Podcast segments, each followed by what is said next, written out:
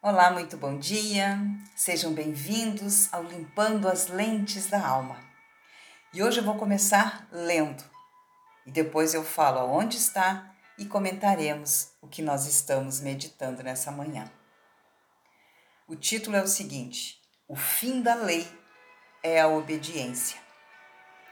Estes, pois, são os mandamentos, os estatutos e os juízos que mandou o Senhor teu Deus se te ensinassem para que os cumprisses na terra que passas a possuir, para que temas ao Senhor teu Deus e guarde todos os seus estatutos e mandamentos, que eu te ordeno, tu e teu filho e o filho de teu filho, todos os dias da tua vida, e que teus dias sejam prolongados. Ouve, pois, ó Israel, e atenta em os cumprires para que bem te suceda e muito te multipliques na terra que mana leite e mel, como te disse o Senhor, Deus de teus pais. Ouve, Israel, o Senhor nosso Deus é o único Senhor. Amarás, pois, o Senhor teu Deus de todo o teu coração, de toda a tua alma e de toda a tua força. Essas palavras que hoje te ordeno estarão no teu coração tu as inculcarás a teus filhos, e delas falarás assentado em tua casa, e andando pelo caminho, ao deitar-te e ao levantar-te. Também as atarás como sinal na tua mão, e te serão por frontal entre os olhos. E as escreverás nos umbrais da tua casa e nas tuas portas Havendo-te, pois, o Senhor teu Deus introduzido na terra que, sob juramento, prometeu a teus pais, Abraão, Isaque e Jacó, te daria grandes e boas cidades que tu não edificaste, e casas cheias de tudo o que é bom, casas que não encheste, e poços abertos que não abriste, vinhais e olivais que não plantaste. E quando comeres e te fartares, Guarda-te para que não te esqueças que o Senhor te tirou da terra do Egito, da casa da servidão. O Senhor teu Deus temerás, a ele servirás e pelo seu nome jurarás. Não seguirás outros deuses, nenhum dos deuses dos povos que houver à roda de ti, porque o Senhor teu Deus é Deus zeloso no meio de ti para que a ira do Senhor teu Deus se não acenda contra ti e te destrua de sobre a face da terra. Não tentarás o Senhor teu Deus como o tentaste em Massá. Diligentemente guardarás os mandamentos do Senhor teu Deus e os seus testemunhos e os seus estatutos que te ordenou. Farás o que é reto e bom aos teus olhos desculpa, farás o que é reto e bom aos olhos do Senhor, para que bem te suceda e entres e possua a terra, a qual o Senhor, sob juramento, prometeu dar a teus pais, lançando todos os teus inimigos de diante de ti, como o Senhor tem dito. Quando teu filho no futuro te perguntar, dizendo: Que significam os testemunhos e estatutos e juízos que o Senhor nosso Deus vos ordenou? Então dirás a teu filho: Éramos servos de Faraó no Egito, porém o Senhor de lá nos tirou com poderosa mão. Aos nossos olhos fez o Senhor sinais e maravilhas, grandes e terríveis contra o Egito e contra Faraó e toda a sua casa, e dali nos tirou, para nos levar e nos dar a terra que, sob juramento, prometeu a nossos pais.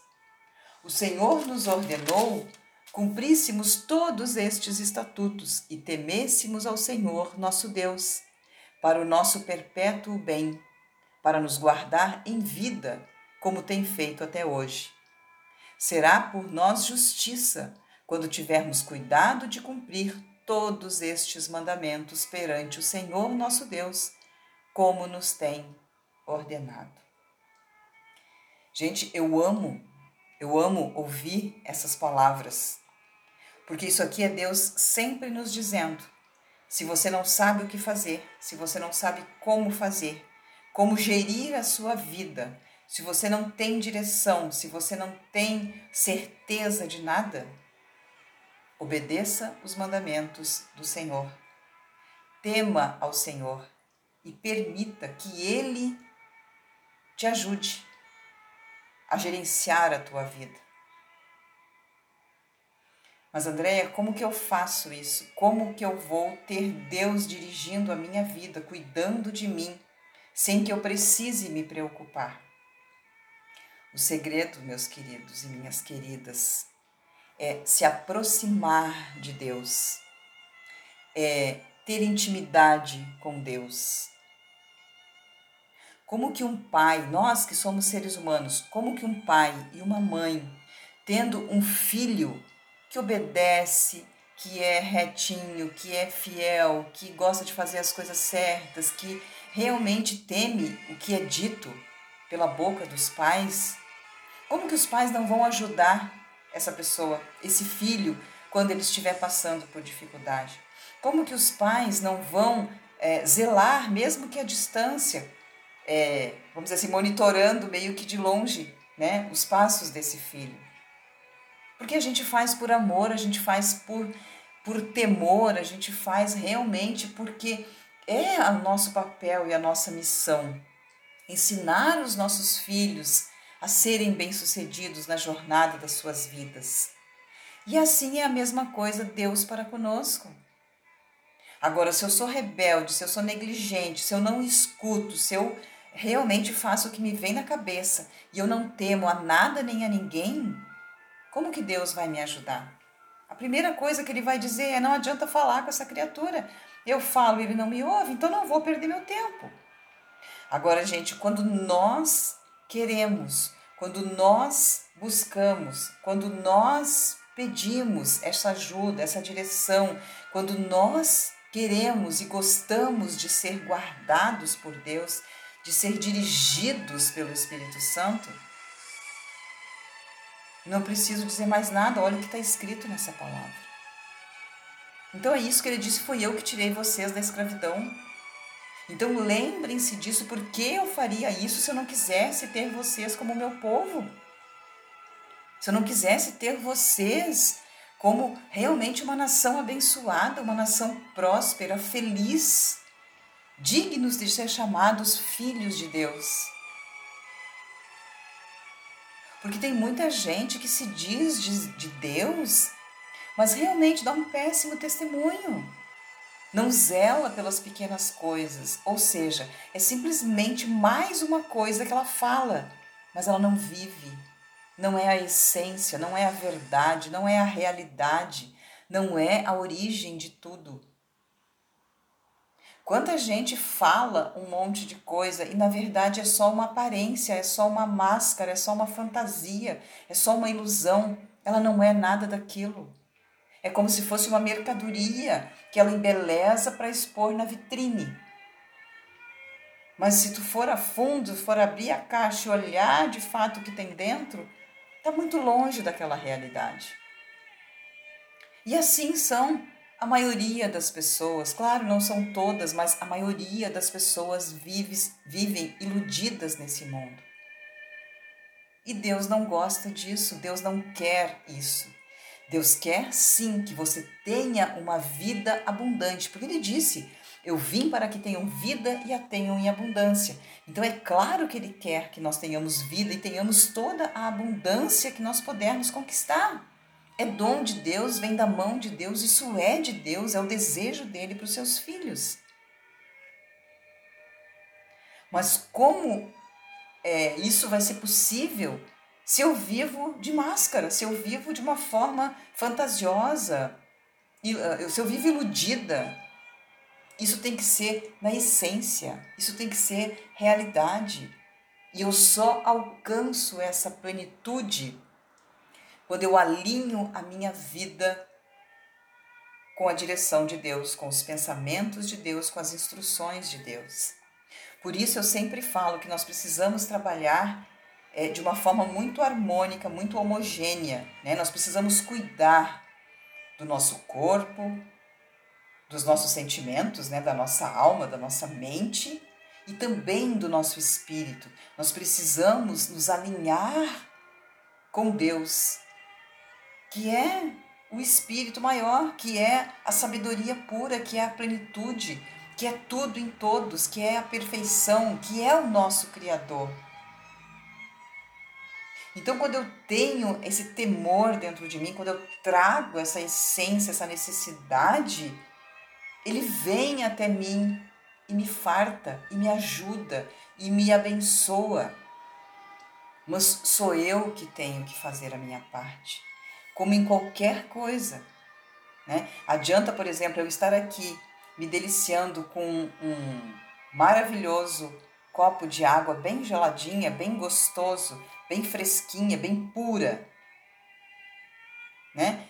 E esse esse copo de água que eu estou bebendo não mata a sua sede, mata a minha sede.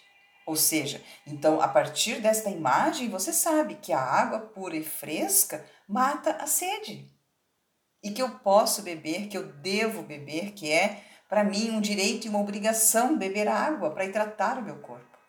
Agora adianta você ver essa imagem, você ver que eu estou fazendo, você ver que eu estou tendo benefícios com essa atitude, que você sabe que você precisa, que você inclusive está tendo sede.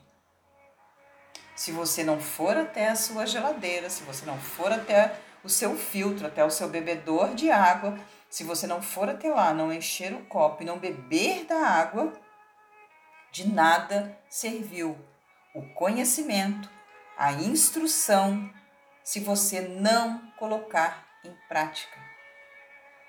Assim é a mesma coisa com Deus. Você está ouvindo a palavra, você está vendo testemunhos de pessoas né, que foram bem-sucedidas, que foram abençoadas, que tiveram as respostas de Deus na sua vida e você não faz a sua parte, para que você também seja merecedora e digna, né, dessa benevolência de Deus, dessa graça de Jesus na sua vida. Porque se a gente for analisar, gente, ninguém merece. Todos nós somos errados, somos pecadores, temos mil e uma falhas. Mas ele disse que se nós tivermos o cuidado de guardar os mandamentos, é aquela coisa, caiu, levanta, errou, se conserta, mas não desiste, vai em frente, vá à luta. Jesus está aqui. Ele é a graça que nós precisamos para nós trilharmos a nossa jornada o mais perfeito e o mais reto possível até chegarmos ao fim, retornando para a casa do nosso Pai. Então pense nisso. Adianta eu estar aqui tomando um delicioso copo d'água para matar a sua sede? Não, não adianta. Então, ou seja, você está tendo a, a exata instrução do que você precisa fazer, mas você precisa fazer. Isso que eu acabei de ler, gente, está no livro de Deuteronômio, é todo o capítulo 6 do livro de Deuteronômio. Então pense sobre isso.